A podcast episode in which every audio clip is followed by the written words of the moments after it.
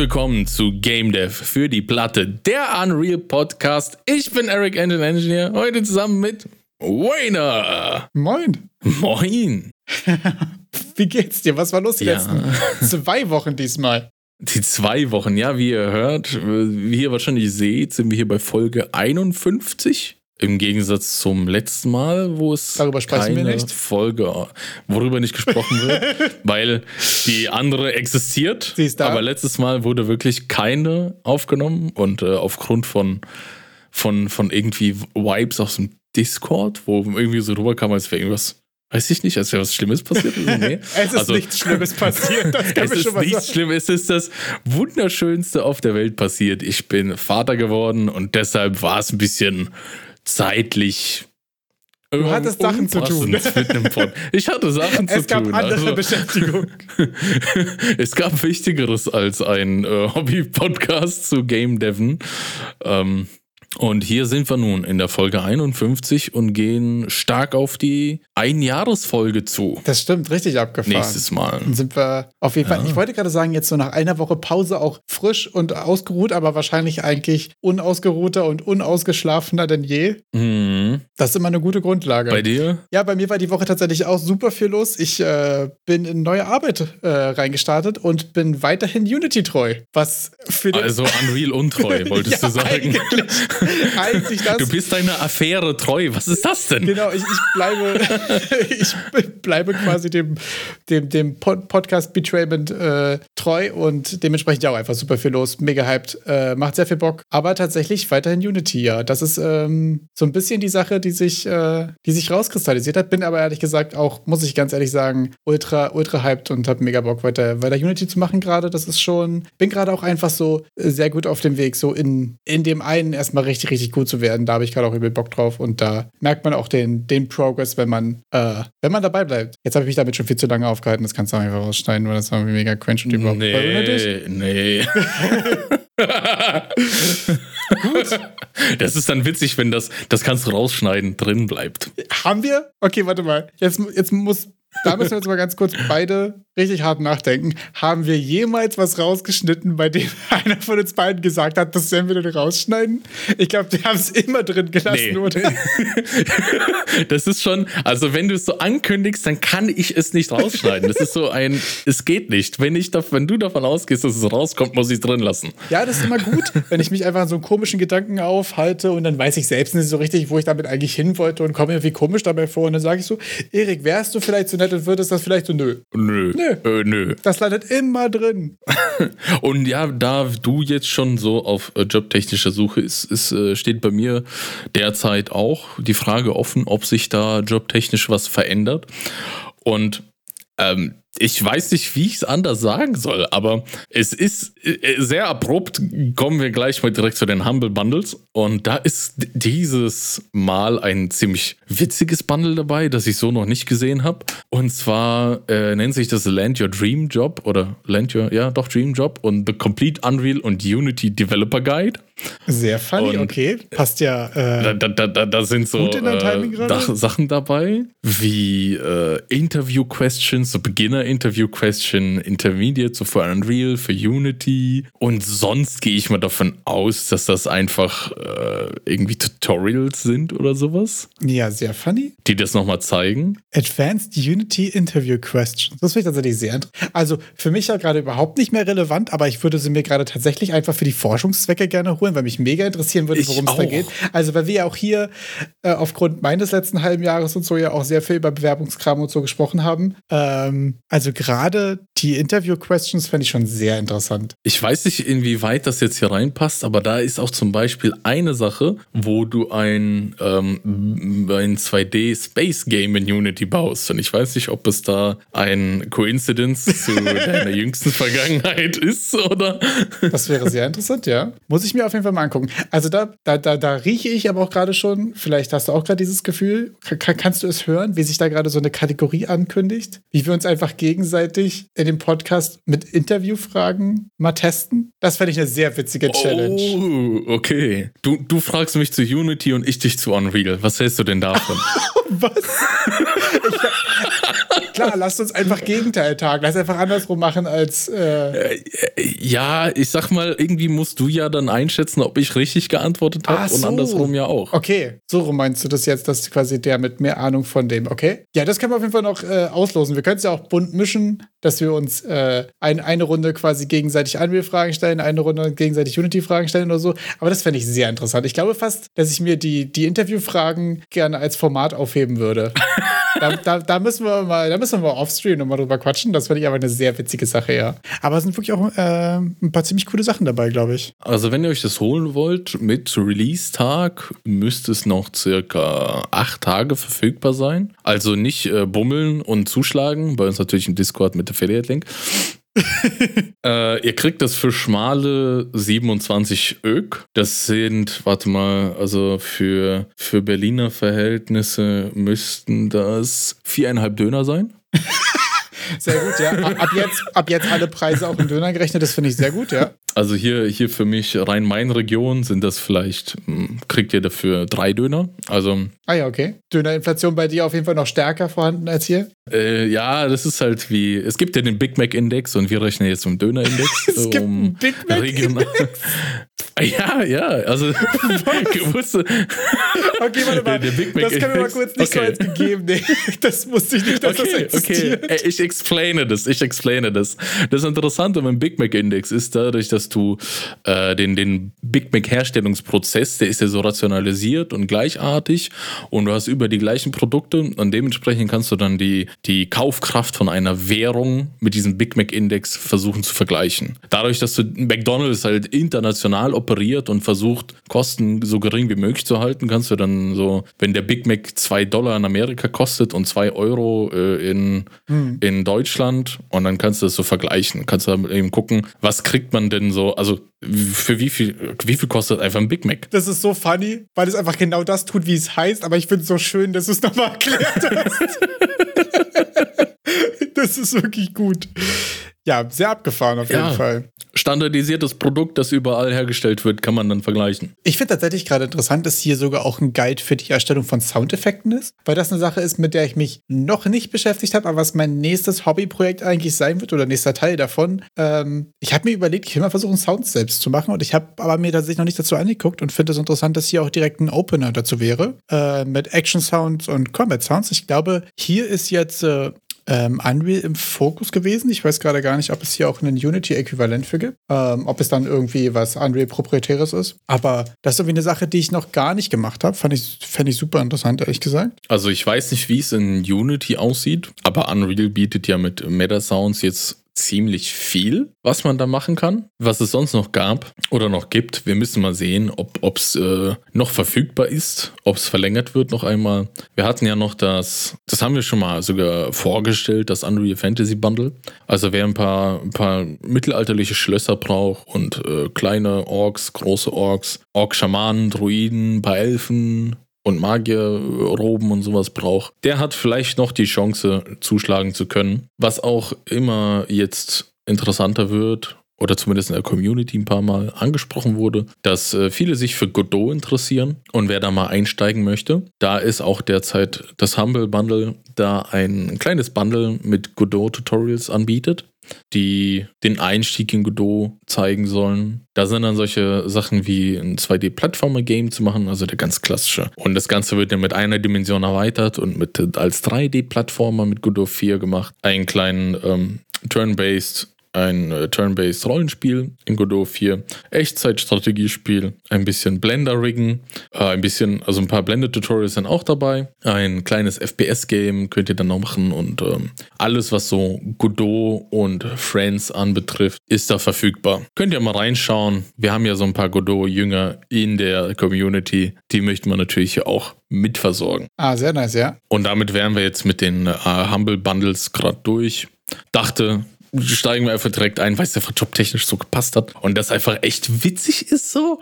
Äh, irgendwie diesen ganzen Interview-Questions. Wirst du das direkt jetzt als, als Vorbereitungsauftakt usen, ist die Frage. Willst du direkt reindiven? Ja. Boah, eigentlich schon, aber die, also das hat ja ein bisschen Überhand genommen mit den Tutorials. Also mit, der, du meinst mit, dem mit den Kursen und kaufen, so. aber nicht absolvieren.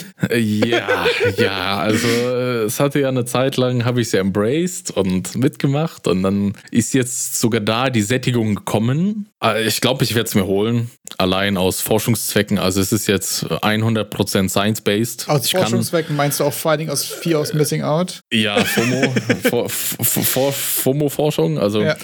das werde ich mir dann zuschlagen. Äh, ich gehe mal davon aus, dass die meisten. Mh, hm, ich werde mir vielleicht mal anschauen. Also wir haben ja, ich habe hier auch mitgekriegt, dass wir in äh, anderen Podcasts, Hashtag äh, Game, der Game Dev Podcast, äh, als die Humble Bundle Kurstester hier äh, benannt als werden, da müssen wir dem Ruf ja auch gerecht werden.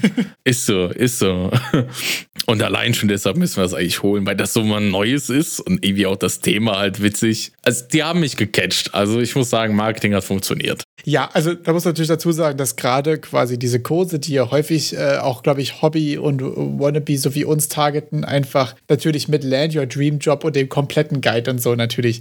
Also wenn da Kurse drin sind, wie jetzt bei mir die, zum Beispiel die Sound Effects, wo ich sage, ja, ist ganz interessant, oder zu noch Interview-Questions und so, die jetzt einfach hier auch ins Format passen und so, das ist schon irgendwie ein No-Brainer. Äh, ist auf jeden Fall sehr funny. Habe ich auch irgendwie gar nicht gesehen. Ähm, hast du eigentlich, das ist jetzt, glaube ich, schon letzte Woche gewesen, irgendwie ist ähm, ein Gameplay-Trailer irgendwie ziemlich, ich sag jetzt mal, viral gegangen mit sehr, äh, sehr unterschiedlichen Reaktionen, um mal die, die Untertreibung des Jahrtausends zu bringen. Also ich habe das Ganze schon, schon verfolgt, seitdem es den ersten Teaser gab. Der sah mh, hm, noch nicht so gut aus, aber der sah auch schon erschreckend gut aus.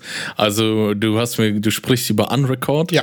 Dieses, wie soll man das nennen? Der Bodycam-Shooter-Simulator. Genau, also eigentlich ist es einfach ein First-Person-Shooter. Äh, ja. Die Perspektive ist so ein bisschen an eine Bodycam angelehnt, was vor ja. allem so im Post-Process und in der Position und in den, in den Animationen und so gehandelt wird, dass, er, dass man eben nicht das Gefühl hat, im Kopf zu sein, sondern dass es ein bisschen drunter ist, würde ich mal sagen, so auf, ja, auf Brusthöhe. Ja, Obwohl jetzt ja eine normale FPS-Kamera jetzt auch nicht so richtig auf Kopfhöhe ist, deswegen ist es so ein bisschen, weiß ich nicht, aber es ist so, es soll halt so ein bisschen so diesen Polizei-Bodycam-Style ähm, sozusagen mitbringen. Es ist auch so, dass die Arme so gefühlt ein bisschen mehr entkoppelt sind von der Kamera, weil bei vielen FPS-Games sind so wirklich die, die, die, die, die Hände so richtig immer sind, so, so, so wie stimmt, Bolt ja. on the. Und da sind die irgendwie ein bisschen flexibler von der Kameraführung, was dem Ganzen irgendwie noch mehr, die, auch mit der, mit der Fish-Eye-Distortion, ja. das ist dann so, das gibt dem Ganzen so dieses Found-Footage-Flair. Äh, genau, ja. Also die haben so, ich finde auch gerade im Post-Process, auch mit so Licht, was du am Himmel siehst und so zum Beispiel, schon irgendwie die, äh, die, die Qualität irgendwie, also die Vor- und die Nachteile, die so eine GoPro einfach hat, irgendwie schon richtig, richtig gut rüberbekommen. Mhm. Und ähm, ich fand es interessant, dass es irgendwie so realistisch ist, dass es irgendwie für viele direkt, oder für viele, weiß man jetzt wieder nicht, ne? Das kann auch wieder eine sehr laute Minority auf Twitter gewesen sein oder so. Jedenfalls gab es die Reaktion, dass Leute gesagt haben, okay, das ist mir irgendwie zu, zu brutal, weil es zu realistisch ist. Und da muss ich ehrlich sagen, so, ja, Videospiele sehen irgendwie schon eine ganze Weile sehr realistisch aus. Und man hat schon auch in pixeligen Sachen viel, viel brutalere Sachen gemacht. Deswegen verstehe ich immer nicht, warum hm. das jetzt plötzlich so super disturbing ist, ehrlich gesagt. Da bin ich immer so ein bisschen am Fremdeln. Also ich glaube, es ist so, ja, also ich, ich sag mal, also diesen, diesen Outrage zu, ist es jetzt fake, indem es halt echt aufgenommen ist oder nicht. Also das dachte war ich, also die Fake-Vorwürfe, Das ja. war so die, ich, ich so, hä, also so je, äh, ich finde es dann immer interessant, dass äh, manche selbsternannte Pros dann sagen hier äh, Ewigkeiten, ich bin der Pro, das ist alles Fake, wo ich mir denke, was, also so offensichtlich bist du eben nicht damit vertraut. Also ich fand schon, klar, es ist super gut gemacht, Ja. Aber es gab schon viele Stellen, die, wo, wo man einfach gesehen hat, das ist ein Spiel. Also spätestens, sobald ich da irgendwelche Animationen sehe, ist es da schon komplett vorbei. Aber vorher schon bei, es gab so ein paar Ecken mit Fässern, wo die äh, ein bisschen die Ambient Occlusion gefehlt hat und also für, für Realismus und also das, der, der größte Punkt ist, äh, guck dir mal dieses Handgelenk an, wie das abgeknickt ist. Also wir haben also man zeigt ja die ganze Zeit mit der Kamera drauf, das sieht nicht natürlich aus. Ja, das stimmt auch. Ähm, ich glaube, dass dahingehend ein bisschen, ich sage jetzt mal, Verwechslungsgefahr besteht, weil es ja äh, zwischendurch mal ein paar Filme gab, die aus einer First-Person-View gedreht wurden und die halt sehr Ah, ja. versucht haben, auszusehen wie ein Game, weißt du? Also die haben zum Beispiel sich ja sehr viel Mühe gegeben, das möglichst so ein bisschen zu gamifyen, obwohl das eigentlich real, real äh, Content war so. Und ich glaube, das ist halt das, warum es da die Überschneidung gibt. Aber Für alle, die sich nach solch einem Film fragen, einer, der heißt Hardcore. genau, den meine ich. Sehr gut. Ja. Oh, Da muss man vorsichtig sein, darf keiner zugucken, während man das in den, äh, in den Search-Tab eingibt. Wow, okay. Erstmal wollte ich gerade noch kurz diesen Moment herausheben. Ich weiß nicht, ob du dir gerade darüber bewusst bist. Du wusstest gerade mal den Namen von etwas, wovon ich den Namen nicht wusste. Hast du es mitbekommen? Yay, doch, nein, doch, jetzt habe ich gecheckt, ja, doch, krass. Noch nicht so häufig passiert. Ja, genau. Äh, Nee. Wir packen euch mal einen Trailer rein, dann müsst ihr das nicht Auch ein blindes Huhn findet mal ein Korn. aus, aus Versehen in, in die falsche Suchmaschine eingeben. Ähm, genau. Ähm, was ich sagen wollte, achso, genau. Also bei dem war es, glaube ich, sehr, ging es so ein bisschen darum, so gamified aussehen. Was hatte ich so den Eindruck? Vielleicht kommt es deswegen. Ich glaube, ähm, wieso es eventuell die, ja, die Kritik oder die Anmerkung gab, so, dass das irgendwie sehr disturbing ist oder sehr verstörend, könnte, glaube ich, bei, in meiner Wahrnehmung viel daraus kommt, so wie realistisch dieses Szenario ist und wie viel Problem das aufwirft. Gerade mit Themen wie Ja. Polizeigewalt und hast du nicht gesehen und Diskriminierung auch gerade in solchen Kontexten und so ist ja gerade auch in Amerika ein großes Thema. Also bei uns auch überall. Ähm, und da finde ich das auch ähm, ja irgendwie wichtig, darüber zu diskutieren und darauf hinzuweisen und so. Die Entwickler haben sich wohl schon davon distanziert und wollen, ähm, haben gesagt, dass sie ähm, da sich Vertrauen wünschen, da irgendwie eine, eine gute Geschichte und ein gutes Game draus zu machen, weil eben Film und Fernsehen ja auch Vertrauen gegeben wird, eine gute Krimi-Geschichte zu machen oder so. Und sich sonst, ähm, was jetzt die, ähm, die Polizei und Polizeigewaltthematik angeht, glaube ich, eher ähm, da nicht jetzt klar positionieren wollen, pro, pro oder contra irgendwas. Ähm, ist aber, glaube ich, in dem Kontext auch einfach eine Diskussion, über die man nicht drum rumkommt und wo es wahrscheinlich auch äh, wichtig ist, darauf hinzuweisen, dass das auf jeden Fall auch sensible Themen sein können. Ich glaube, was auch viel, was auch ziemlich schockierend ist, was ich auch ein bisschen so schockierend empfinde, ist der Punkt, dass das äh, nicht so dieses heroische Gameplay ist. Also gegen Ende, glaube ich, von diesem, von dem Trailer ist man da und stellt sozusagen einen NPC und der zückt halt nicht direkt eine Waffe und fängt auf, äh, fängt an auf dich zu schießen, sondern der streckt die Arme in die Luft, geht ein bisschen zurück, äh, aus Aufregung stolpert der und fällt rückwärts und das hat dieses, ich finde, das hat, das geht dann weg von diesem Action-Gamey Gefühl Ja. zu, da hat diese, dieses, wie soll ich denn, dieses, er, fast schon dieses, ja, man, man kriegt halt so Mitleid mit dem, wenn Es das so eine der nüchterne Mensch- Situation Es ist. bringt ne? einfach eine menschliche Ebene rein. Es ist kein Ja. Highscore auf den Kopf geballert, sondern es versucht ja dann in dem Fall wahrscheinlich auch eine, äh, eine deeskalierende Sache mit reinzufinden. Äh, es gibt auch ein Spiel, was glaube ich gerade noch in Beta ist oder gerade rauskam oder so, was Ready or Not heißt, wo es ja auch viel darum geht, so irgendwelche Sachen einzunehmen und eben Zivilisten zu, äh, zu retten und quasi nur die Bad Actors irgendwie da rauszubekommen. Ähm, wo es auch, glaube ich, ein bisschen darum geht, ähm, halt nicht einfach alle abzuschießen, unreflektiert sozusagen. Mhm. Ist aber auch wirklich halt einfach sehr schwer, das irgendwie gut zu gamifyen. Also ich merke, dass es zum Beispiel bei Hitman, wo es ja wirklich äh, nicht viel darum geht, ähm, da jetzt sehr reflektiert irgendwie mit dem eigenen Handeln umzugehen oder so. aber selbst wenn man es da versucht hat, war es am Ende immer eine legitime Möglichkeit, einfach alle umzuholzen. Und ich glaube, das quasi Game Design-mäßig so zu lösen, dass das keine legitime oder keine kein einfacher Weg ist. Weißt du, es sollte nicht die einfachste Lösung sein, Ja. einfach alle umzubringen, wenn du versuchst, dich da zu positionieren und zu sagen, okay, wir versuchen hier eigentlich eine Ebene reinzukriegen, die irgendwie, äh, ja, irgendwie eine, eine andere Entscheidungsebene oder auch eine moralische Ebene irgendwie mit reinkriegt. Ähm, ist aber natürlich eine schwierige die Game Design-Frage, wie motiviert man den Spieler dazu, nicht einfach alle umzuholzen, weil es am einfachsten ist und dann die meisten Scores gibt. Die haben halt ja nicht direkt irgendwie Baddie auf der Stirn stehen. Ja. sondern, ja. Ist halt so, ist, ist wirklich, ich habe mir das so angeguckt, das zum ersten Mal den Trailer. Es sah alles verdammt cool aus, muss man schon sagen. Also sieht ja. sehr, sehr gut aus. Ähm, kann, kann man nicht meckern. Animationen sind, sind halt sehr, sehr schwer gut zu machen. Das ist auch äh, mit Unreal Engine 5. Äh, ist es immer so, Stillbilder sehen halt immer geil aus und sobald Animation in die Geschichte reinkommt, das ist dann das, was ich finde, auch in vielen Trailern, die jetzt aus dem Boden schießen, das äh, trennt die Spreu vom Weizen. Für mich gefühlt, wenn die Animationen im kompletten Trailer on point sind, gehe ich davon aus, dass es schon also entweder sind es Indies, die wissen, welche Sachen man nicht zeigen sollte, oder ist halt AAA-Studio. Und wenn dann aber bei den Animationen irgendwelche Inkonsistenzen von der Qualität sind, dann sieht man eigentlich direkt, okay, das sind halt äh, wahrscheinlich drei Dudes, die das gerade irgendwie zusammenhämmern.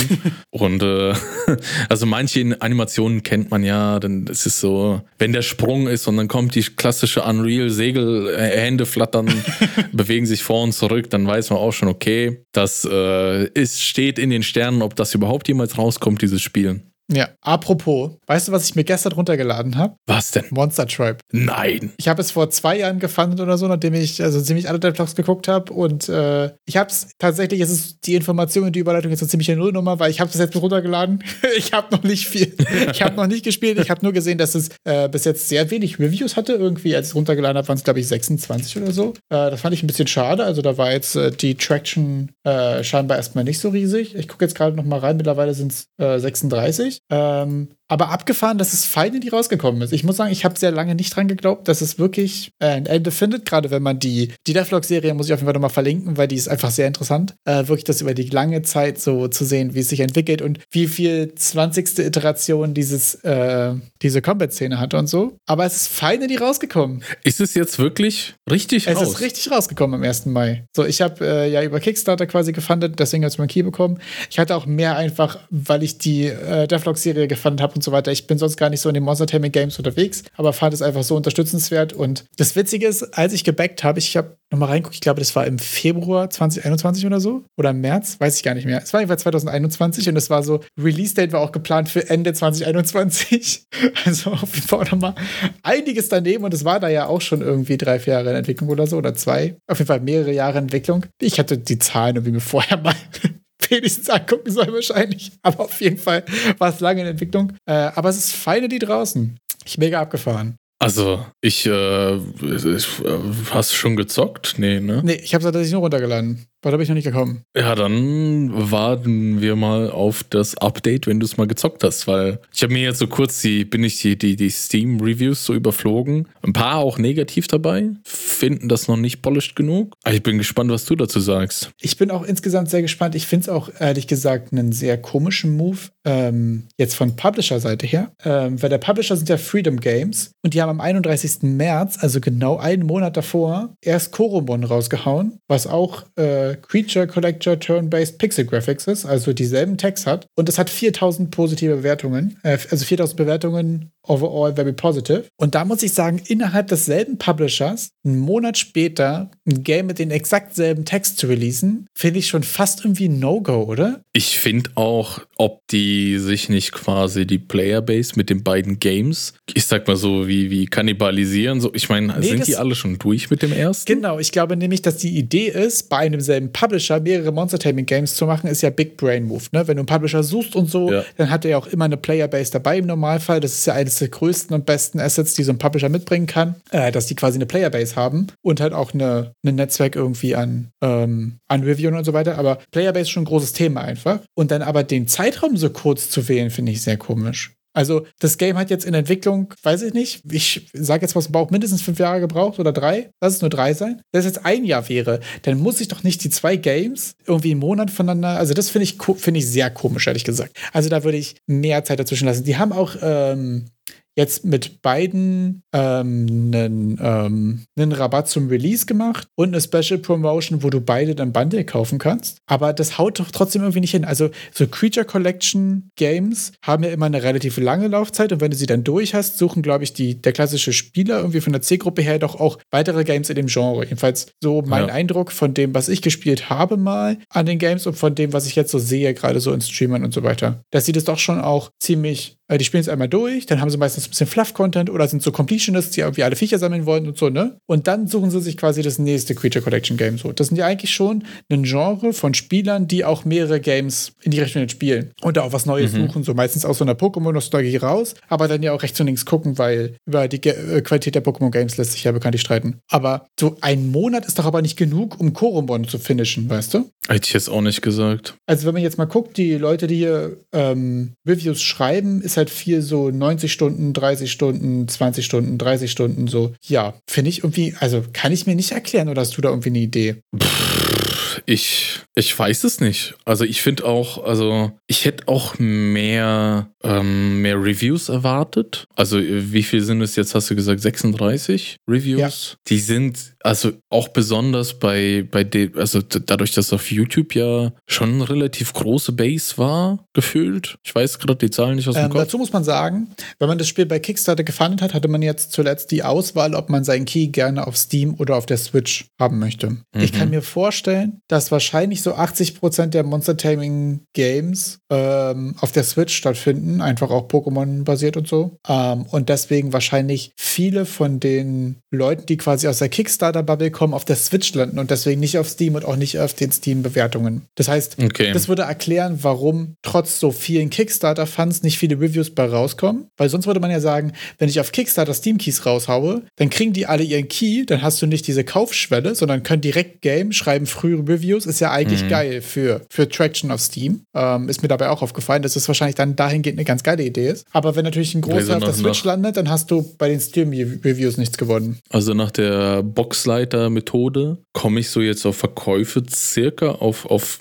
auf 1000 auf Steam. Wenn man einfach so die, die Reviews ja. Mal 30 ist wahrscheinlich auch, ist, ist geringer geworden. Also mit 30 ist man, glaube ich, eher auf am, am Überschätzen der Verkäufe. Zumindest nach, sagen wir mal, im Normalfall komme ich so einfach Pi mal Daumen auf 1000 Verkäufe. Und wenn man bedenkt, dass, was war es, in den ersten zwei Wochen verkauft sich das Spiel so viel wie in den nächsten zwei Jahren oder sowas. Äh, Im Durchschnitt, ja. Ähm, Im Durchschnitt. Dann sind wir quasi bei, bei 4000 Verkäufen auf Lebenszeit. Ähm, ja, mal 16 sind wir bei, bei 60.000 Einnahmen, wenn man das jetzt einfach mal so hoch grob über den Daumen peilt. Also ähm, die, die Switch-Erklärung kann eine Erklärung sein, weiß ich nicht. Da müssen wir, glaube ich, einfach abwarten, ob die Devs sich melden und da noch was dazu sagen, weil die ja auch noch die Kickstarter-Kampagne hatten, die wahrscheinlich auch gelaufen ist länger und ähm, wenn die sich alle das für Switch geholt haben, dann, ja. dann fällt ja sozusagen Steam weg. Finde ich super interessant. Äh, ich habe es gesehen, es gibt es auch auf Epic, auch im, im, auch im Epic Game Store. Ah, okay, das habe ich gar nicht mehr Ist Monster Tribe auch verfügbar. Okay.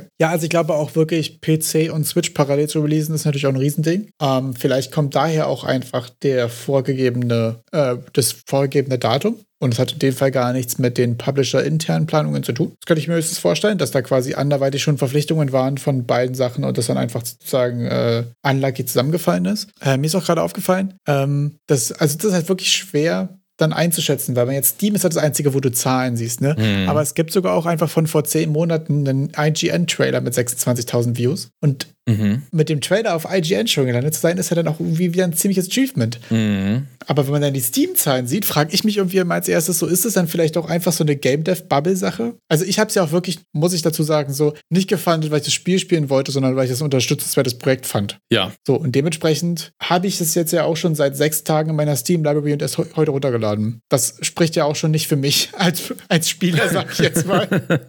wenn ich mir die Bewertungen so ansehe, also auch besonders im Gegensatz Gegensatz zu dem, was du mit dem Koromon äh, erzählt hast. Ja. Ähm, also die, die meisten Bewertungen, die da, die ich jetzt so beim Überfliegen gesehen habe, sind so, da hat jemand mal eine Stunde reingezockt. Ich habe zwei Bewertungen gesehen, da waren die bei 17 Stunden oder so. Ja. Wenn ich ein Spiel geil finde und die Thematik mich interessiert, dann butter ich da ja mindestens mal direkt fünf Stunden halt einen Abend rein. wenn das halt wirklich mein, also wenn ich, wenn ich jetzt dieser Monster Tamer, Monster Tribe Dude wäre, der das halt gerne zockt und das mein Ding ist und gerade am Anfang ist ja die Progression immer geil, ja. hat man immer viele Monster am Start und sowas, da würde ich ja direkt mal Zeit reinbuttern. Was für mich auch irgendwie wieder dieses, aber das gerade auch das, was du gesagt hast mit dem, dass vielleicht die Game Dev Leute sich das geholt haben, vielleicht auch ge gebackt haben, so wie du, ja. gekickstartet haben.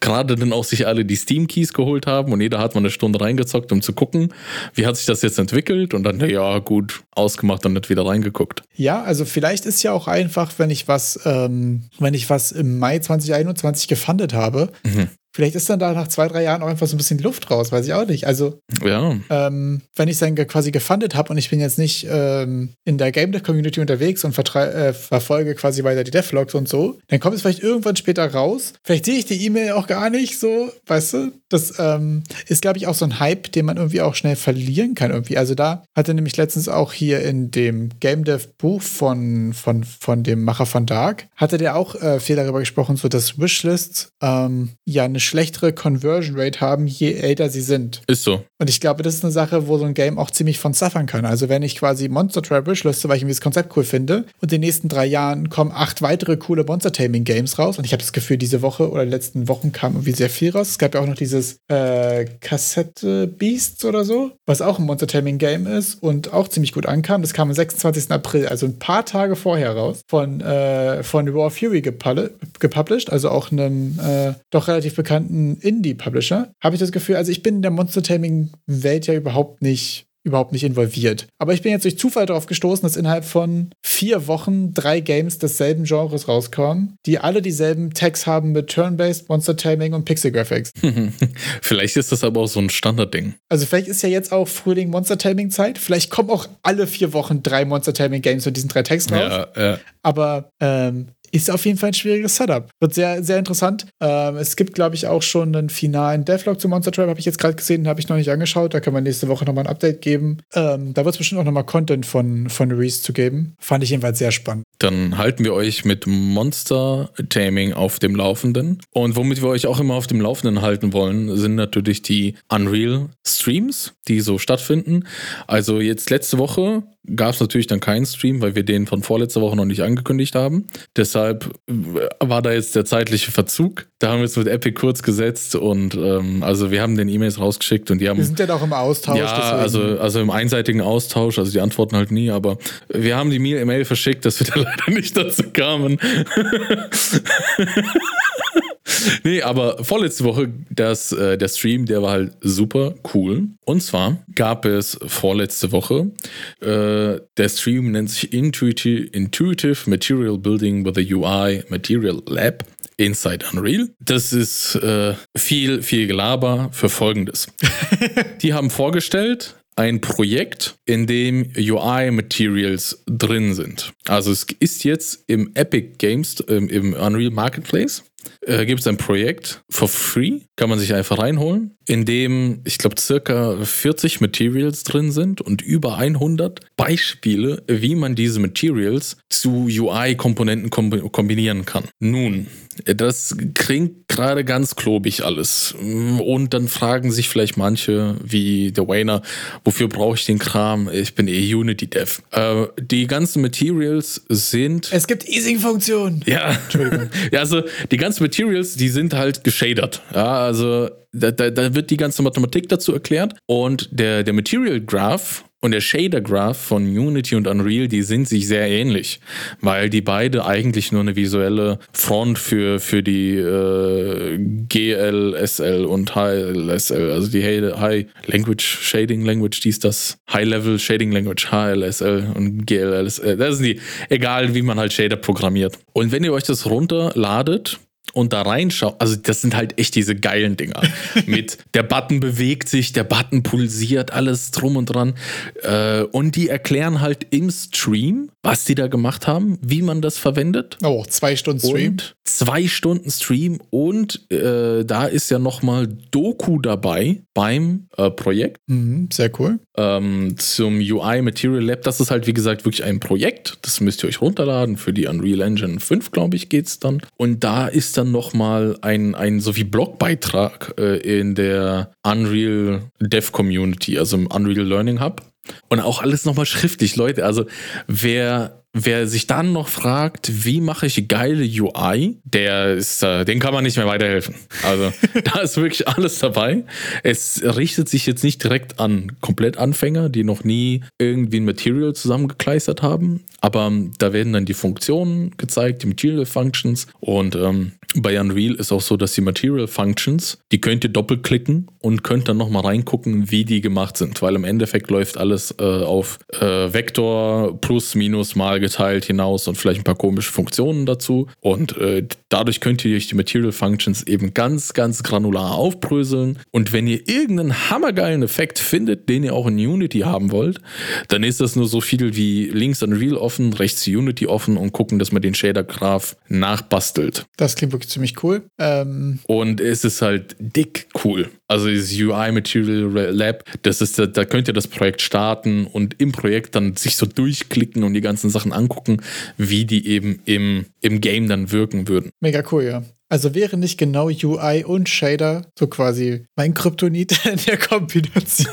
Hätte ich direkt gesagt, so ja, kann ich mir ja mal ein Beispiel raussuchen und mal, mal try Unity zu, zu bauen. Ich habe allerdings vorhin auch schon gesagt, dass ich mir jetzt nächstes Mal Soundeffekte angucken will. Von daher würde ich mal ganz klassisch sagen, eins nach dem anderen. Ich habe hier so eine ganz, äh, so, so, eine ganz äh, konsequente Watch Later Playlist. Mhm. Jetzt Fall mal raufpacken. Es klingt aber wirklich echt ziemlich cool. Also ich finde gerade, wenn du ein Beispielprojekt hast und Dokumentation dazu, das ist schon sehr angenehm. Das ist die beste Grundlage, da okay. auch wirklich was mitnehmen zu können von. Jetzt ist der, jetzt, ich bin, ich bin in Geberlaune. Ich habe einen, einen YouTube-Kanal, habe ich die ganze Zeit geheim gehalten, weil der wirklich arkanes Wissen auf YouTube gestellt hat. Von einem, wirklich einem, einem Überpro, der konsistent jede Woche ein hammergeiles Tutorial nach dem anderen raushaut. Und ich bin heute gut drauf und werde es mit euch teilen, diesen Channel. Genug angekündigt.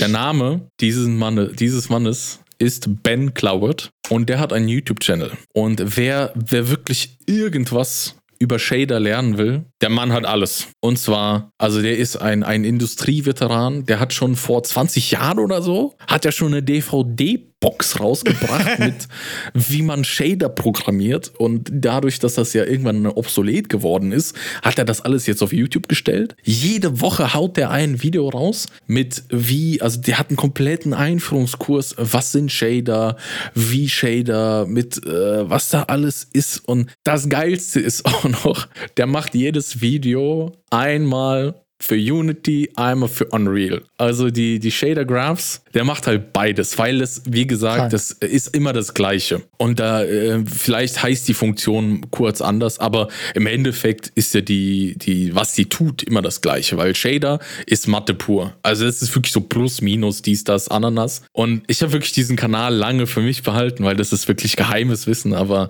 wir sind ja hier der Service-Podcast und der Dude, der, der, der, der hat alles. Also es ist wirklich, wirklich alles, einfach ein Video, der macht es erst in Unreal und dann macht das dann nochmal in Unity. Ja, und wenn du dir das halt einmal ansiehst, Abgefahren. dann siehst du auch, dass der genau das gleiche in Unreal macht wie in Unity. Also die, die, die, die Nodes sind das gleiche, weil die beruhen halt, die sind ja beide nur ein visuelles Interface für eben diese Shader-Programmierungsgeschichte. Äh, ja. Und da wird wirklich von Post-Processes bis alles Mögliche besprochen. Und er ist dann mehr so auf die Game-Effekte, also wo er herkommt, wo er mitgearbeitet hat, ist äh, zum Beispiel Anthem, ah, okay. das Spiel, das dieses Multiplayer, das so übelst gefloppt ist. Ja. Aber die Shader Aber waren halt geil. aus, da kannst du nichts gegen sagen. es sah geil aus, ne? Also da kann er ja nichts für, dass das gefloppt ist. Sehr funny, ja.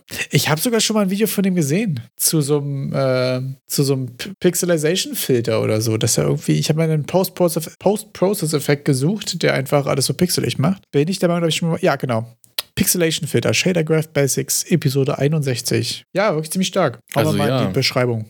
Wer bei Unreal nicht weiß, was, was reden wir mit Shadern? Wo sind diese Shader und was hat das mit Materials zu tun? Wirklich, der hat, ein, der hat eine Playlist mit 50 Videos, wovon, wie dieses Belichtungsmodell funktioniert, was die verschiedenen Pipelines sind und alles erklärt. Also danach seid ihr, danach seid, habt ihr zumindest mal verstanden, was abgeht. Ich will jetzt nicht sagen, danach seid ihr Pros, weil er ist diese, ist wirklich ein Wizard, der Dude, der Ben Cloward. Tja, das ist das Giveaway vom Service Podcast, dass dieses Geheimwissen mit euch geteilt wird. 206 Videos hatte da Abgefahren. Äh, Der ist auch relativ klein mit 45.000 Subscribern. Ist der, glaube ich, auch einfach unbekannt. Und dem seine Tutorials sind einfach umso mächtiger, was der da macht. Ja, sehr abgefahren. So, und das in Kombination, wenn ihr dann sagt, uh, das mit uh, ist mir vielleicht dann doch zu, zu uh, advanced, das mit dem, direkt mit dem UI Material Lab reinzustarten, fangt mal bei dem an. Danach kommt ihr auch mit dem Material Lab klar und könnt das alles nachbasteln. Richtig abgefahren oh. übrigens, ähm,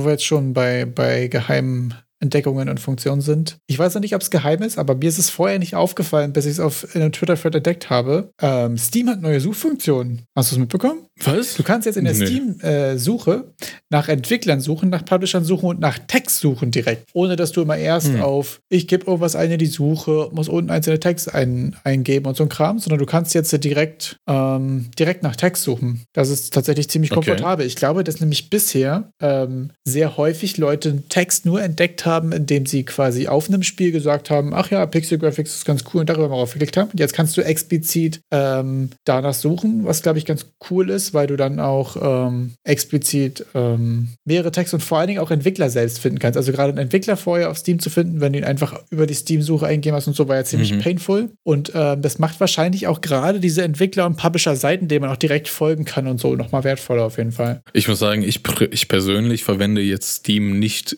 so zum Finden. Für mich ist Steam eher so, ich werde, also ich werde irgendwo anders gecatcht ah, okay. und werde dann auf Steam weitergeleitet und bin dann nur der Punkt. Also ich bin nicht, dass ich bei Steam auf Steam gehe und oh, was, Wirklich was nicht? zocken wir denn heute mal so? Nee, okay, nee das gar ist abgefahren, nicht. weil jedes Mal, jeden ja. Abend, wenn ich quasi Steam starte, bin ich so, oh, hier sind doch Angebote. Dann guckt man so rein, wenn ich bei einem Game bin, gucke ich mir die okay. Reviews an, dann klick, wenn es ge geil war so und ich bin fertig damit, gucke ich als erstes so Similar to This und so. Also da ähm, sind wir wahrscheinlich die beiden Extreme. Also bei mir, wo super viel ja. organischer Stream, äh, organischer äh, Flow ähm, sozusagen bei rauskommt und du bist so, ich habe hier einen Link bekommen, steampowered.com, Spiel X, kaufen. Ja, manchmal habe ich so Bock, äh, zocke ich irgendwas und bin dann durch damit und sag so, okay, Games like this und suche ich dann auf YouTube und auf YouTube dann irgendwelche Compilations ah, mit okay. äh, Top 10 Games hiervon und dann äh, skippe ich immer den Trailer-Part, weil Trailer interessieren mich einfach gar nicht. ich finde mittlerweile diese ganzen Cinematic-Trailer gehen mir auf den Sack, weil die einfach nicht das Gameplay zeigen. Zeig mir Gameplay. So, Geht mir aber echt mich interessiert genauso. nicht, wer du bist. Mich interessiert nicht, welche Engine du das gemacht hast. ich will sehen, was das war, womit ich meine nächste Zeit verbringe. Und äh, oft bin ich auch, also muss ich jetzt auch gestehen, dass ich dann oft echt frustriert bin, wenn der Trailer so geil anfängt und dann kommt dann irgendwie so ein oh, 16-Bit-Pixel-Match 2D-Kram. Dann bin ich so richtig. Also ich finde, dass im Trailer oft dann ein anderes Bild vermittelt wird. Mein, mein Kopf sich schon. Du meinst, wenn es ein Cinematic-Trailer äh, genau, ist? Genau, genau. Cinematic-Trailer bei so, so bei, bei 2D-Pixel-Art-Games. Ich finde, die müssen mir direkt zeigen, dass es das ein Pixel-Art-Game ist, weil sonst ist die Fallhöhe dann zu groß, weil dann erwarte ich irgendwie was anderes Ach, weil der Stil als dann, dann im Gameplay. Ist, meinst du? Ja, weil da so ein riesiger Stilbruch ist. Ich finde, ja, da, da, ah, ich weiß, ist halt schwer zu beschreiben. Monster Sanctuary ist ein Spiel, wo ich finde, das ähm, ist auch, wo wir schon bei diesen, bei diesen ganzen Monster Tribe Collecting Games und so sind, dass das Cover Art irgendwie so aussieht, dass es schon fast realistisch sein könnte, dass es Ingame-Grafik ist und mich dann catcht. Und wenn ich dann halt die echte Game-Grafik sehe, frustriert bin oder so ein, halt ein Downer ist. Das ist sehr witzig, weil ich da tatsächlich direkt ein ziemlich gutes Gegenbeispiel habe. Vor allem, also gar nicht mal, was die, ähm, was die, die Boxart oben angeht, sondern aber was den Trailer angeht. Da finde ich nämlich zum Beispiel das bei Unsighted, ähm, was ich gerade spiele, der Trailer schon direkt schon den richtigen Mut und den richtigen Stil irgendwie auch mitgibt. Ähm, weil dadurch der Trailer auch direkt quasi cinematisch startet, aber trotzdem schon dem düsteren Pixel-Look, dem auch das Game ist. Natürlich in einer deutlich höheren Fidelity, aber was ich an dem Game zum Beispiel auch super komisch finde, ist, dass ich das Boxart diese comichaft gezeichneten Figuren und so, ehrlich gesagt, deutlich unschöner finde als die mhm. Ingame-Figuren. Und es ist ja häufig so, dass auf dem Boxart die Sachen geiler aussehen, weil es halt extra gezeichnet, da musste keiner irgendwas animieren, da war Performance kein Thema, da konntest du so viel Polygone reinknallen, wie du willst und so. Aber hier finde ich, mhm. Dass das Boxart von, von Unsighted echt nicht gut aussieht, aber der Trailer und der Artstyle vom Game finde ich übertrieben krank. Ich finde es halt cool. Ich schaue mir gerade den ersten Trailer auf Steam an. Nach drei Sekunden, wo ich erstmal so zwei Figuren sehe, die stilistisch, das könnte, das stelle ich mir so vor, wie das könnte eine Nahaufnahme von der Figur sein, die ich dann in 2D später sehe. Exakt, genau das. Und nach drei Sekunden sehe ich direkt erstes Gameplay und weiß, was abgeht, ohne dass ich mir dann irgendeinen Film im Kopf geschoben habe, was da wohl noch kommt. Genau das. Ich fühle mich direkt abgeholt. Ich habe verstanden, was abgeht und wie es aussehen soll. Das Boxart finde ich auch visuell entspricht auch dem, was ich dann im Spiel wiederfinde, zumindest auch in den Cinematic-Szenen und so. Und wie gesagt, die Cinematic-Szenen sehen für mich aus wie, als hätte man jetzt in diese Szene, die ich dann 2D sehe, einfach reingezoomt. Finde ich gut. Und dann andersrum ist es dann halt enttäuschend, wenn es nicht so ist. Ja. Für mich persönlich ist das ein Riesendowner, wenn ich mir dann eine halbe Stunde Trailer ansehe mit irgendeinem Quatsch, der so weit weg ist vom Gameplay, dass ich mir dann was komplett anderes darunter vorstelle und dann die, die Diskrepanz dann führt bei mir zum Klick zu, möchte ich nicht sehen. Deshalb schaue ich mir die ganzen Sachen immer auf YouTube an, um da nochmal zurückzukommen, weil auf YouTube dann eher dann doch direkt Gameplay kommt. Ja. Und ich auch sehr gerne dann mich von irgendwelchen YouTubern, die das einfach mal eine halbe Stunde anzocken. Also ich bin eher der, ich schaue mir so ein, so ein Gameplay-Ding an, weil ja, ich traue Trailern nicht mehr in dem Umfang. Ja, man ist da auch, glaube ich, einfach zu häufig irgendwie geschädigt. So, ich hatte jetzt mal die, die, äh, den Loading-Screen vom Game geschickt. Den finde ich nämlich zum Beispiel auch, dass er überhaupt mhm. nicht dazu passt, komischerweise. Aber prinzipiell muss ich mal sagen, übrigens, also Unsighted, ich werde auf jeden Fall auch das äh, verlinken, mal äh, wärmste Empfehlung von mir auf jeden Fall. Ist nämlich ein Game, da haben wir schon häufiger drüber gesprochen, äh, über Timer und über, über Zeitdruck und so weiter, ähm, was dann sehr interessanten Take zu hat.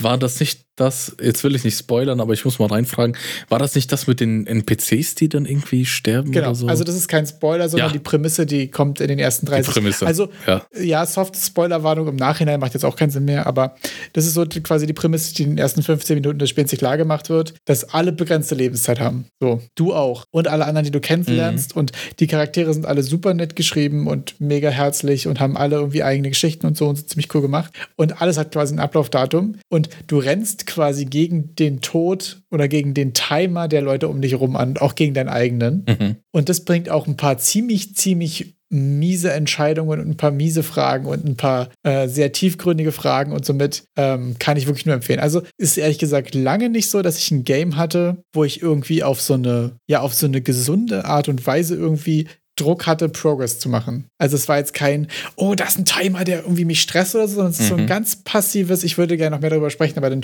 spoiler ich das Game zu krass. Aber es ist immer so ein, so ein Druck im Hinterkopf und so und das ist ziemlich geil, ähm, weil das gerade mal, wenn irgendjemand sagt, du musst dich beeilen, wir müssen das hier schaffen, wir müssen die Welt retten, das fühlt sich gerade mal so an, als wäre es wirklich so. Und nicht wie dieses, was ich bei Mhm. Tribes of Arise ja auch irgendwie immer so komisch finde mit, oh nein, die Welt geht unter hier, tausende Menschen werden sterben und ich gehe erstmal in den Seitenweg und gucke nochmal nach einer Küste und dann gehe ich hier noch ein bisschen farmen und dann gehe ich hier noch mal kurz ein bisschen kochen. Ach, und hier kann man sich eine Farm bauen, geil. Naja, dann züchte ich jetzt mal Der klassische Schweine. Zeitdruck, der keiner ist. Ne? Genau. Und also auch diese Konsequenzlosigkeit. Ne? Und hier ist es so, dass wirklich Ja. äh, die Sachen krasse Konsequenzen haben. Und wenn du rumstehst und nichts tust, ist das ja wieder eine Konsequenz bei allen, was die Zeit wegläuft. So ähm, abgefahrenes Game auf jeden Fall. Sehr interessant. Kann ich nur empfehlen. Wo aber auch euch die Zeit wegläuft, ist bei den Free for the Month Assets. Was für eine softe Überleitung. Sehr gut, ja. Und zwar, ja, wir sind hier auch, uns läuft auch die Zeit im Podcast weg. Mir ist gerade aufgefallen, wir sind schon im fortgeschrittenen Ich dachte Stadium erst, des was wäre deine Überleitung, wo du hin wolltest. Äh, ja, aber das muss ja rein. Äh, Wir, müssen- wir Ja, müssen ja auch ein bisschen hier unsere einseitige wichtig, ja. Werbebeziehung erfüllen. So, Creating, also fünf, ihr, ihr, ihr, ihr wisst Bescheid, ja. Epic verschenkt fünf Assets pro Monat. Manchmal sind die Assets teilweise gerippt, aber da kann man nichts. Äh, werden wir wahrscheinlich in ein paar Monaten äh, davon berichten, Falls es da sich was rausstellen sollte, sagen wir euch Bescheid, genau. Wenn, wenn, wenn ihr euch da schützen wollt, äh, Versicherungen, ja, das war so, so die, die, die Grobzusammenfassung. Da gibt es Versicherungen gegen sowas, die dann sowas äh, ab, abdecken. So. Ähm, Preise und so, in- informiert euch, habe ich keine Ahnung. So, erstes Asset. Creating Portal to Another Reality. Das sind dann solche ja, Portale, durch die ihr durchschreiten könnt. Es nennt sich Easy Implementable Portal System. Ja, es ist einfach genau so, wie man es sich vorstellt. Es ist einfach ein Portal. Ich weiß nicht, was man dazu noch großartig sagen kann. Äh, spannend ist vielleicht im äh, Verlaufe dann zu schauen, wie sich die Performance von diesen Portalen verhält. Denn ich habe mal eine Doku gesehen zu Psychonauts 2 und zwar nicht nur eine Doku, sondern ein technischen Talk, der wirklich konkret darum ging, ähm, wie diese Portale optimiert wurden und welche Probleme die gestoßen sind bei den Portalen, die die verwendet haben bei Psychonauts. Weil da gab es, also ich persönlich hatte ein Performance-Problem, was ähm, ein Scene-Target-Render betroffen hat. Und ich habe gehofft, dass ich da vielleicht ein paar, paar Performance-Sachen mehr abgraben kann aber ging dann nicht so, weil kon konkret andere Problemstellungen. Und ich, äh, wir verlinken euch auf jeden Fall den Talk. Der ist von YouTube-Channel Microsoft Game Dev. Wusste auch nicht, dass es den gibt, aber da gibt es einen ziemlich coolen Talk, halbe Stunde darüber, wie die diese Portale in Psychonauts 2 kreiert haben. Also, falls ihr dann irgendwelche Performance-Probleme bei unserem Freebie habt, bei dem Free Assets for the Month, könnt ihr mal schauen, ob das was bringt und ob die überhaupt gleich funktionieren oder ob das nicht irgendwie so ein, weil wenn ich mir gerade die Screenshots anschaue, das sieht mir aus wie so ein Portal wie bei Senua's Hellblade State, dass man da so durchgeht und dann die Welt sich verändert und nicht, dass man irgendwo anders hingeportet wird. Ah, okay, abgefahren. Da fällt mir gerade auf, irgendwie sind Portals schon das Türproblem im Endgegner, oder? Also wir hatten ja schon mal häufig das ähm, in der Softwareentwicklung, gerade in der Spielentwicklung, so das Türproblem mit, mhm ist deine Tür. Kannst du sie aufmachen, kannst sie zumachen, kannst sie kaputt machen, ist sie replicated, ist sie Multiplayer. Was passiert, wenn du durch die Tür mhm. schießt und so weiter. Und dass Portals einfach so das nächste Level davon sind, weil es ja noch mal schlimmer ja. ist. Ja, auf jeden Fall. Also was sich da nach der Psychonauts, äh, nach dem Tech, Tech Talk da, wow, hätte ich jetzt gar keinen Bock, Portal zu machen. Also. Ja, muss ich auch sagen, ich habe in meinem aktuellen Prototyp auch gedacht, so wie cool wäre das eigentlich, wenn quasi so eine Tür runterfällt und da kommen die Gegner raus. Mhm. Quasi, als mhm. wäre das so ein Portal. So. Da ich mir, okay, du musst ja gucken, dass der erst gerendert wird, wenn er da raustritt und abhängig von der Perspektive. Und dann war ich so, nee, die fallen einfach von der Decke, das reicht völlig. Wobei, das kann ich mir noch entspannt vorstellen, wenn ein Gegner aus dem Portal fällt, solange du nicht selber durchs Portal ja, gehen willst. Klar, weil da musst du ja eigentlich nur gucken, dass du irgendwie, wahrscheinlich ist es dieses Stencil-Buffer-Thema, dass du da irgendwie äh, nur ab da renderst und so. Das äh, geht, glaube ich, schon. Da gibt's ähm, ja. Aber trotzdem, weil das so, so Gedanken, kennst du das, wenn man manchmal einfach so Themen hat, wo man so kurz denkt, das wäre witzig, dann ist man so halb ja. dabei, das bei YouTube einzugeben und dann wäre das so ein schönes Meme, eigentlich, wo du es so zur Hälfte eintippst und dann so Backspace so, nee, nee. ich werde lieber fertig mit irgendwas. True. Ja. True. Also Portale, Zeitfresser, kann man fünf Mann einstellen, die drei Jahre dran arbeiten, es wird trotzdem scheiße. und wo man dann, äh, ja, mir fällt fällt jetzt keine gute Game Story ein, um das alles zusammenzukleistern. Sehr gut. Wir machen einfach mal weiter mit dem nächsten. Das ist ein Low Poly Viking World äh, Asset Bundle, Asset Pack mit mehr als 1000 Modellen, die so die, die Viking-Atmosphäre haben. Das sieht ein bisschen so wie die ganzen anderen Low Poly Packs halt aus. Ja. Also ähm, ganz hübsch gemacht, alles kohärenter Style, keine Charaktere dabei. Also die müsstet ihr euch irgendwo anders her besaugen, aber sonst klassischer Polykram. Genau, das ist auch von PolyArt 3D, davon hatten wir schon ein paar, ne? Das ähm, Simple Poly Town und so und auch mal einen ähm, irgendein Plattformer-Package oder so war, glaube ich, auch schon mal dabei. Ähm, Finde ich eigentlich mal ganz cool, wenn du mehrere Male was von denselben hast. Im Zweifelsfall, wenn du nämlich mehrere mm. Level machen willst und verschiedenen Styles und so, ist es ganz cool, wenn es schon konsistent ist. Ist auf jeden Fall nice to have. Ähm, das nächste, das äh, gefällt mir ja mal direkt, das ist die Sicker Mansion. Das ist so ein, ja, halt so ein Asset-Pack, horrormäßig, äh, so ein Herrenhaus und ein viktorianisches Herrenhaus. Sagen, das gefällt dir, weil es direkt nach äh, Resident Evil 8 aussieht? Äh, aber es erinnert mich im ersten Moment an Resident Evil 1. Okay. So wie man sich das im Kopf vorgestellt hat. Also Close nicht enough. so, wie es dann echt war. Aber man hat natürlich ein paar Gammelessen ist dabei, dieses Herrenhaus mit den ganzen Assets, roter Teppich, also wirklich äh, schöne Belichtung. Also dunkle Beleuchtung. So alles schön ähm, hergerichtet im Examples. Viktorianisches Environment. Lässt sich bestimmt mega geil mit dem Opernhaus, das wir vor ein paar das kann ich mir auch gut vorstellen, ja. äh, Wochen hatten. Plus, und jetzt graben wir was ganz Altes aus. Wir hatten ja noch so eine viktorianische Rails Train Station, Bahnhof, Stimmt. ist ja auf Deutsch. Ja. Das ist auch noch länger her. Und wenn ihr die drei Sachen habt und schon so lange unserem Podcast folgt, dann gebt uns erstmal fünf Sterne auf Spotify. aber, aber sonst, ey, wenn man die drei Sachen zusammen, da habt ihr dann schon ordentlich was, ne? Womit ihr modular auch Sachen kombinieren könnt. Das äh, darf man nicht vergessen. Das ist über die Zeit, da haben wir schon ein paar Sachen angesammelt. Äh, Wer dann auch immer schön, schön fleißig die Sachen sich in den Epic Game Store reinholt. Plus das äh, Zombie Humble Bundle, das wir auch vor zwei Monaten hatten.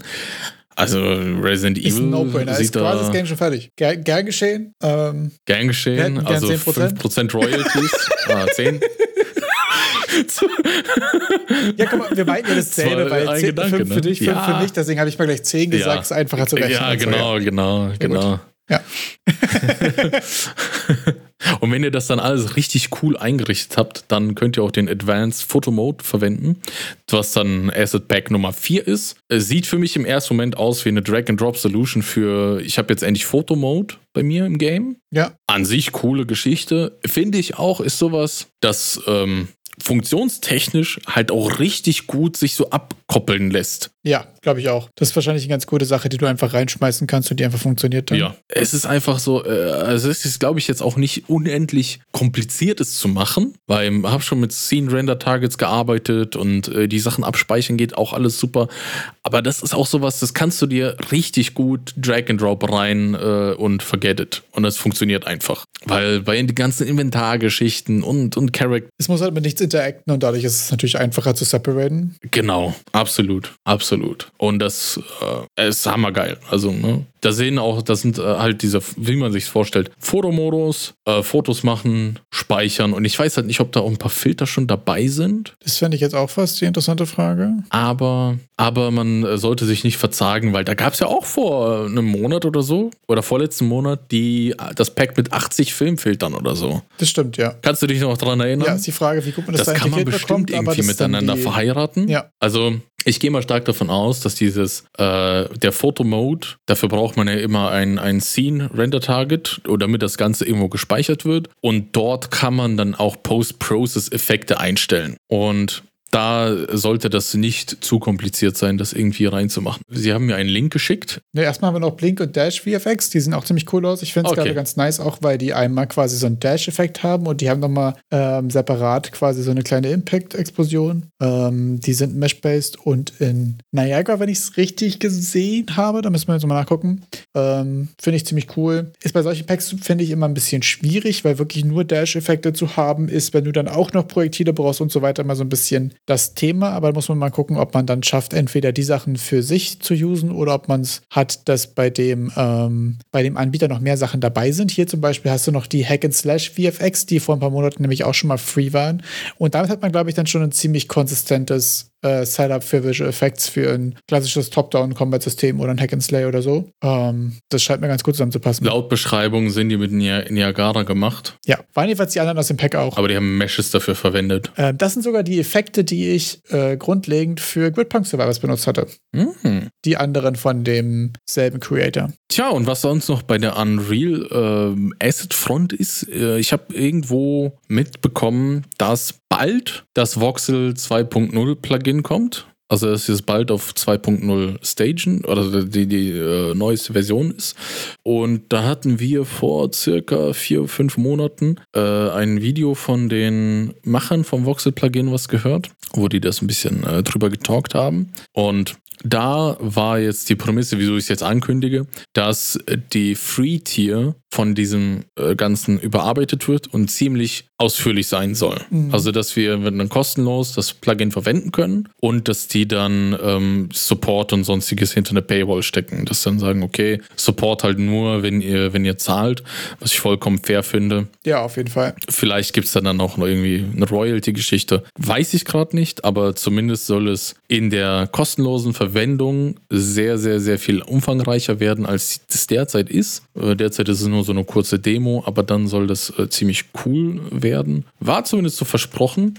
Dazu, das habe ich mitgekriegt über so einen kleinen Reddit-Beitrag, den ich mal kurz hier reinschiebe, wo mit dem Voxel-Plugin eine den Maß in Lebensgröße, also in echter Größe nachgebaut, nachgestellt hat in Unreal Engine 5. Und das sieht schon, schon geil aus. Das ist schon funny gemacht, das habe ich auch gesehen, ja. Ja. Das ist schon, schon sehr witzig. Äh, by the way, wenn ihr die Pro-Version gekauft habt, ist 2.0 natürlich auch inkludiert. Haben sie auch im Shop direkt nochmal geclaimed. Und wenn Voxel Plugin 2 soweit released wird, werden wir euch auf dem Laufenden halten mit der Free Tier, was da so abgeht. Falls es nicht schon released ist. Wenn wir jetzt schon bei den ganzen Free-Sachen sind, würde ich jetzt mal kurz meiner, meiner Unity-Plebness auch nochmal vollen Lauf lassen und euch in dem Fall auch nochmal einen Free-Asset von Unity reinpacken. Da gibt es jetzt nämlich gerade immer den äh, Publisher of the Week, habe ich festgestellt. Und irgendwie ist es gar nicht so richtig. Ich habe noch nie gehört, dass mich irgendwo groß jemand darauf hingewiesen hat, außer einer bei uns aus der Community. Und ähm, deswegen wollte ich es einfach mal ab und zu jetzt hier mit reinkriegen. Und zwar gibt es jetzt hier gerade einen Modular Medieval Dungeon, was quasi einfach so ein kleines Dungeon-Paket ist mit Wänden und Türen und Dächern und so ein Kram, ein paar Flaggen und ein paar Fässern, halt so Basics für einen kleinen ähm, Dungeon. Äh, ist auf jeden Fall ziemlich nice. Es läuft bei Unity so ab, dass ihr quasi ihren Asset habt und zu dem Asset ist quasi immer die Woche des äh, Publisher Sales quasi ein Code, mit dem ihr das äh, free bekommen könnt. Den packen wir aber auch in die Beschreibung. Ah, okay, weil ich habe jetzt draufgeklickt und bei mir steht da 29 Dollars. Genau, wenn man quasi auf der Hauptseite von dem Publisher Sale reinguckt, dann ist da immer ein Link auf das Asset und den aktuellen Code. Und das ist wohl weekly und das werden wir jetzt öfter mal in Service-Podcast-Manier hier auch mit reinbekommen. Dieser Sale und die Asset Promotion endet am 11. Mai.